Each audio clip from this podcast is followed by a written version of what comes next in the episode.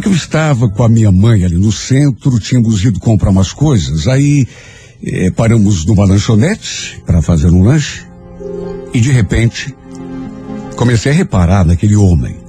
E não sei, mas eu tive a impressão de que já o conhecia. Eu podia até estar enganada, mas aquele homem era muito parecido com o padre lá da nossa cidade. Faziam sete anos que tínhamos vindo do interior. E sempre fomos de frequentar a igreja. Inclusive esse padre é que tinha batizado o meu irmão caçula, um pouco antes de virmos embora para Curitiba. E repito, eu podia até estar enganada, mas aquele homem que estava sentado junto àquela mesa, fazendo um lanche, era ninguém menos que o padre que cuidava da paróquia que a gente frequentava. O detalhe é que ele estava usando roupas normais e tinha uma mulher do lado dele. Os dois comendo pastel e tomando um refrigerante. Claro que não podia ser ele. Até porque o, o que que o, o padre Celso estaria fazendo ali, ainda mais acompanhado de uma mulher e vestido daquele jeito? Devia ser apenas alguém muito parecido. Mesmo assim, eu comentei com a minha mãe, mãe, dá uma olhada naquele homem ali, ó. Ele não parece o padre lá da nossa cidade, o padre Celso? A minha mãe não foi nem um pouco discreta e no que eu falei, já foi se virando na direção daquele casal. Deu assim uma examinada. Depois se voltou para mim. É ele mesmo, Júlia. É o padre Celso. Mas o que será que ele está fazendo aqui? Será que foi transferido? Quer saber? Eu vou lá falar com ele. Olha, minha mãe sempre foi uma pessoa assim, é, meio despachada. Tanto que nem me deu tempo de argumentar e já foi se aproximando daquela mesa em que os dois estavam. O padre Celso, se é que era ele, e aquela mulher. Eu continuei ali no balcão e de onde eu estava, escutei ela falando. Padre Celso? Não acredito que o senhor está aqui. Ele também lembrou da minha mãe imediatamente, até porque não fazia tanto tempo. Se cumprimentaram, falaram mais alguma coisa. Aí a minha mãe me chamou para cumprimentá-lo também. Eu fui. Cumprimentei o padre. Cumprimentei a mulher que estava ao seu lado. E foi nessa hora que a mãe perguntou: Mas o senhor foi transferido aqui para alguma paróquia de Curitiba, padre? Ele sorriu, assim como quem não quer nada, deu uma olhadinha para a mulher que estava ao seu lado e fez aquela revelação. Eu não sou mais padre, dona Cinda. Eu já larguei a batina faz algum tempo. O senhor está brincando. Não, não estou brincando, não. Faz três anos já que eu não sou padre. Olha, até eu fiquei de cara. Não apenas a minha mãe. Porque, convenhamos, né? Se convive é, com um padre numa paróquia durante tanto tempo, como tinha acontecido com a gente, aí depois de anos, encontra a pessoa e ele declara que não é mais padre. Olha, eu fiquei assim, surpresa, surpresa demais. Eu e a minha mãe jamais poderia imaginar uma coisa daquelas. Para resumir, ele contou que tinha abandonado o sacerdócio porque tinha se apaixonado por uma mulher. E a minha mãe, que repito, não tinha papa na língua, perguntou se tinha sido por causa dessa mulher que ele estava ali, ao lado daquela moça. No que ele imediatamente respondeu: Não, não, não, não. A Carmen só é uma amiga. A gente trabalha junto. Meu casamento, infelizmente, não durou muito. A gente fez de tudo, mas fazer o quê? No fim, não deu certo. E aí a gente resolveu, cada um seguir o seu, seu caminho, seu rumo. Sério, padre? Quer dizer, Celso, desculpa, mas a gente se acostumou a, sair, a chamar o senhor de padre, né? Agora vai ser difícil. Mas o senhor não se arrependeu? Eu não tentou voltar a essa missa? Ele então explicou que não. Que tinha sido uma escolha definitiva. No fim, trocaram telefones, ele e a minha mãe. Ela falou que fazia questão de que ele fosse almoçar em casa com a gente, num domingo qualquer, que o meu pai também iria ficar feliz de recebê-lo. E sabe, depois que a gente se despediu e fomos para casa, eu fui o trajeto todo no ônibus, pensando naquela história. Imagine, abandonar o sacerdócio por causa de uma mulher. E no fim, acabar não dando certo. Porque ele tinha saído da igreja, deixado de ser padre, porque tinha se apaixonado e tensionava casar com essa moça. Tanto que casou. Só que no fim acabou dando tudo errado. Não deve ter sido uma coisa muito fácil para ele. Sabe, o Celso, apesar de ser mais velho do que eu, eu estava com 24 para 25 anos, ele devia ter uns 38, 40. Era um homem bonito, charmoso. E não sei explicar por quê, mas eu fiquei com o seu rosto no pensamento. E o fato é que ele realmente acabou nos fazendo uma visita. A pedido da minha mãe. Os dois entraram em contato. E ele acabou vindo até a nossa casa. Sabe, quando ele chegou, fui eu que fui recebê-lo à porta. Trocamos um aperto de mão. Ele me olhou de um jeito que fez tremer o meu corpo todo.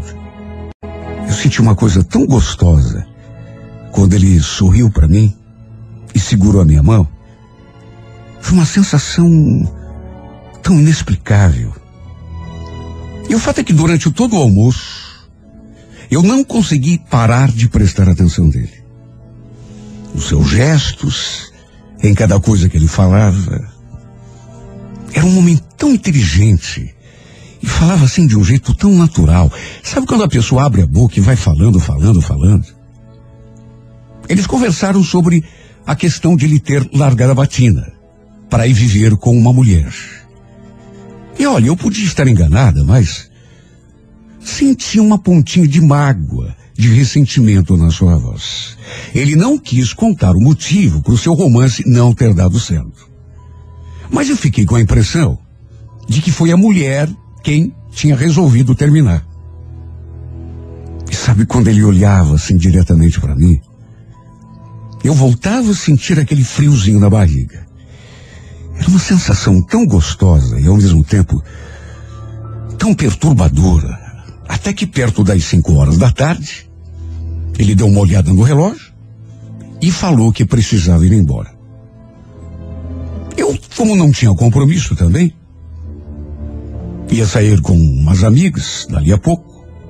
Tinha marcado de encontrar com elas. A gente costumava ir até uma petiscaria que tinha ali perto do terminal, que tocava música ao vivo aos domingos. E a minha mãe acabou sugerindo que eu pegasse uma carona com o Padre Celso. Ou melhor, com o Celso, já que nessas alturas ele não era mais padre. E ele naturalmente se prontificou a me levar. No trajeto, lá pelas tantas ele perguntou: você está indo ao encontro do namorado, é? Namorado? Não, eu, eu nem tenho namorado. Na verdade, eu estou indo encontrar umas amigas. E a gente continuou conversando. Ele me fazendo perguntas. Até que eu resolvi convidá-lo para ir com a gente a essa petiscaria. Por que não? Ele ficou meio hesitante. Perguntou se não ia atrapalhar. Naturalmente que eu falei que não que o pessoal, aliás, ia gostar muito de conhecê-lo, até que ele acabou topando e no fim acabou se enturmando. Todo mundo gostou de conhecê-lo. Teve gente, inclusive, que pensou que estivéssemos juntos. Olha, pelo jeito, pelo que deu para notar, ele se divertiu um monte. No começo, percebi que ele estava meio assim deslocado. Só que aos poucos foi se soltando, se soltando. Eu não comentei com ninguém que ele tinha sido padre. Que tinha largado a batina para viver com uma mulher. Até porque não quis causar nenhuma espécie de constrangimento. Até que no fim, perto das 10 horas da noite, ele me deu carona até em casa. Só que antes de entrar, a gente ainda ficou conversando um pouco ali dentro do carro. Ele deixou tocando uma música bem gostosa, assim, de fundo. Aí falou que tinha gostado muito de ter ido à nossa casa. Elogiou o pessoal, a minha mãe, o meu pai. Disse que o pessoal era muito bacana, que a minha companhia também tinha sido muito agradável. Mais do que isso, chegou a dizer que devíamos repetir aquilo mais vezes. Olha, não dava para negar que tanto eu quanto ele estávamos nos sentindo muito mais à vontade do que no começo. Tanto que ele conversava comigo sem tirar os olhos dos meus. De modo que no fim, acabou sendo até inevitável de repente, as palavras cessaram. Ele se aproximou e acabamos trocando um beijo. E olha, eu gostei tanto daquele beijo. Porque foi um beijo tão carinhoso. Sabe, foi um beijo assim tão apaixonado como eu não imaginei que um homem que já tinha sido padre conseguisse dar numa mulher. E depois do beijo, ele ficou assim com a mão no meu rosto, fazendo um carinho no meu cabelo. Depois, beijou meu pescoço. É claro que depois daquele primeiro beijo, as coisas ficaram mais quentes. Veio o segundo, o terceiro, e foram tantos beijos. Até que nos despedimos, não sem antes trocarmos telefones, até para continuarmos mantendo contato. E eu então entrei. E olha, eu entrei em casa me sentindo tão leve como há muito tempo já não me senti.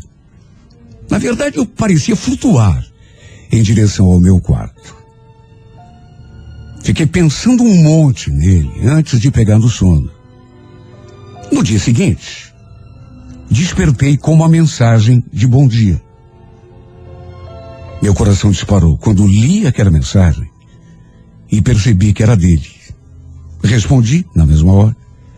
E a verdade é que, a partir dali, não paramos mais de nos falar. Até que na sexta-feira, marcamos de sair de novo.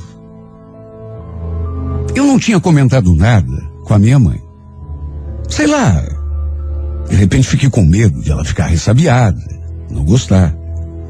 Na sexta-feira, Marcamos ali no centro, fomos fazer um lanche, tudo dentro daquela atmosfera gostosa. Até que no fim, ele me levou até o seu apartamento, que era um apartamento bem pequenininho. Para dizer a verdade, uma kitnet. Onde fizemos amor pela primeira vez. Meu Deus, eu fiquei pensando. Ele era um padre quando a gente se conheceu. Eu era uma menina. Foi ele, inclusive, que fez o batizado do meu irmão caçula. De modo que eu ali na cama com ele era uma coisa tão surreal. Embora agora ele fosse um homem comum, como qualquer outro. Estávamos rolando naquela cama, abraçados, fazendo amor como qualquer casal apaixonado. Sabe, são coisas que realmente não têm explicação. Se alguém me dissesse que aquilo um dia iria acontecer, eu com toda certeza não acreditaria. E foi assim que se deu início o nosso romance. Trocávamos mensagens todos os dias. Nos víamos pelo menos duas ou três vezes por semana. Normalmente, tudo acabava na kitnet onde ele morava. Até que um dia, eu me deparei com uma situação que, sinceramente, eu não esperava. Até porque ele não tinha comentado nada. Lembro que era domingo A gente passeou. Depois fomos até o apartamento dele. De saída, eu reparei numa coisa esquisita. Ele tinha pedido pizza e eu notei que havia dois pratos sobre a mesinha, indicando que duas pessoas tinham comido ali. Perguntei quem havia estado ali na sua casa e notei que o semblante dele mudou. Pensei até que ele fosse inventar alguma desculpa, só que não. Franziu a testa e fez aquela revelação. Então, Júlia, a Catarina esteve aqui. Catarina? Mas quem é Catarina? Eu nunca tinha ouvido falar de Catarina nenhuma. Até porque, repito, lá no comecinho, quando ele foi almoçar na nossa casa, a gente já sabia, porque ele tinha contado, aquele dia na lanchonete, que ele havia sido casado, mas ele não falou muito a respeito da ex-mulher, pelo contrário. Nem o nome dela ele tinha falado. Pois acredite quem quiser. Catarina, e só agora ele me contava, era ninguém menos que a mulher por quem ele tinha decidido largar a batina. Bom, eu já sentia aquela fisgada só de ouvir aquilo. Com a voz sumida, perguntei: Mas o que é que ela veio fazer aqui? Então, ela veio conversar.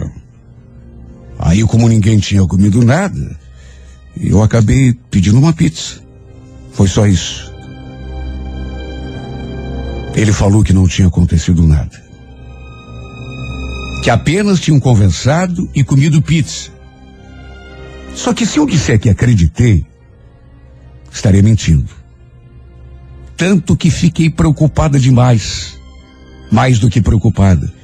Fiquei enciumada. Tinha sido por ela que ele havia decidido largar a batina, largar a mão de ser padre. Que mulher no meu lugar não se sentiria insegura. Principalmente porque naquelas alturas já não dava mais para negar a mim mesma que eu estava apaixonada. Ele falou que não tinha acontecido nada. Só que mesmo assim não sei, mas eu senti que ele estava diferente comigo. Perguntei se ele não tinha nada mais para me contar. Ele fez um rodeio. Até que, pro meu espanto, falou. Bom, Júlia, é, não vou mentir para você. Eu ainda sinto uma coisa muito forte pela Catarina.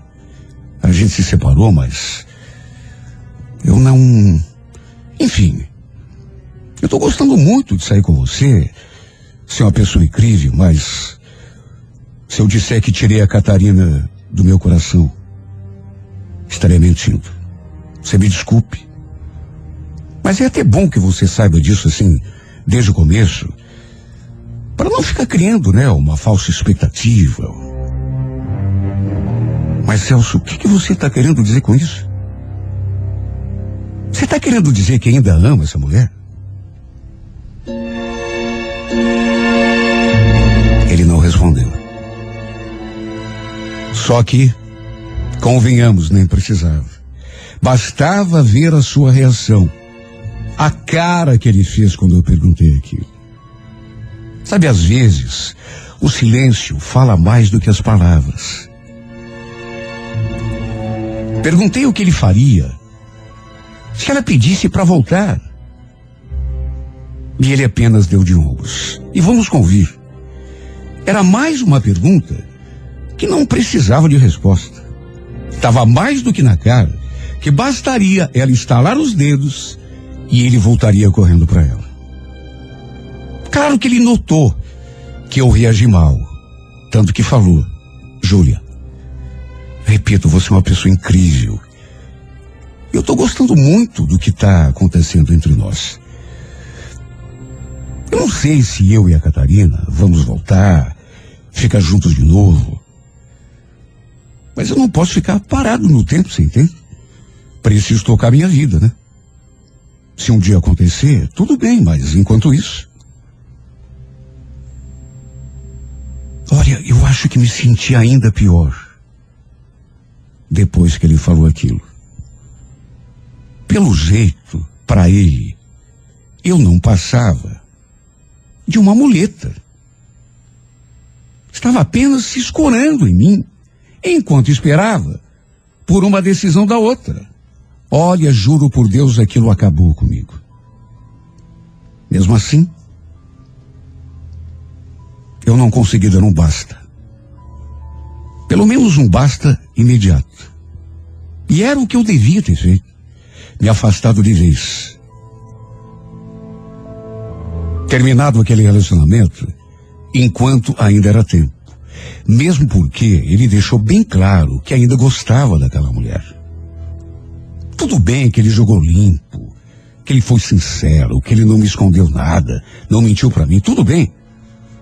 Mas só eu sei o quanto isso me deixou mal. Olha, foi a pior noite que passamos juntos. Quebrou todo o clima, aquela conversa que tivemos. Tanto que eu fui para casa sem acontecer nada entre nós. E desde então, a sombra dessa mulher me persegue. A gente continua a se ver. Mas sabe, eu fico naquela expectativa de que a qualquer momento ele vai me contar que conversou com aquele infeliz e que os dois resolveram reatar. Sabe, fica esperando que isso aconteça. Que os dois resolveram fazer mais uma tentativa, retomar o relacionamento e que não tem mais como a gente continuar vivendo. É tão difícil viver assim. Sabe, se sentindo o tempo todo na corda bamba. Pois é assim que eu tenho vivido os meus dias. Toda manhã, quando acordo, eu penso que pode ser o último dia que eu vou poder estar com ele. E vamos convir que isso não é vida. Se não estivesse tão apaixonada, já teria pulado desta canoa há muito tempo. Só que, sei lá, eu não consigo me desvencilhar. Tem sempre aquela esperança. De repente, essa mulher não volte, ou não queira se reconciliar com ele. E aí, se eu colocar um ponto final no relacionamento, vou perdê-lo, sem motivo nenhum. Outras vezes eu sinto que é apenas uma questão de tempo. E então toma a decisão de terminar tudo. Só que chega na hora. E sei lá, eu perco as forças. Até já tentei. Mas chega na última hora e me falta energia. Me falta coragem. E o pior de tudo é que não posso culpá-lo. Porque ele deixou bem claro que ainda gosta da mulher. Que pode voltar com ela a qualquer momento, se ela pedir. Mas que enquanto isso não acontece, ele vai tocando a sua vida. Porque não quer ficar parado no tempo, esperando algo que pode não acontecer. Tudo bem, ele jogou limpo, não mentiu para mim. Só que eu penso, e eu, meu Deus? E eu? Será que eu mereço fazer esse papel de, de passatempo de muleta? Vivendo nessa incerteza o tempo todo, acordando toda manhã com a sensação de que pode ser o último dia que a gente vai se ver. Enquanto ele espera pela atitude da ex-mulher, o que eu fico fazendo além de me torturar o tempo todo? Sabe, me encontro numa situação tão difícil. Às vezes me entrego e, e confio cegamente que tudo vai dar certo no final. Mas outras horas eu percebo que estou indo em direção ao precipício. E me pergunto a mim mesmo: Será que não seria melhor, meu Deus, eu pular fora desse barco antes que ele afunde de vez? Antes que eu sofra mais do que já estou sofrendo?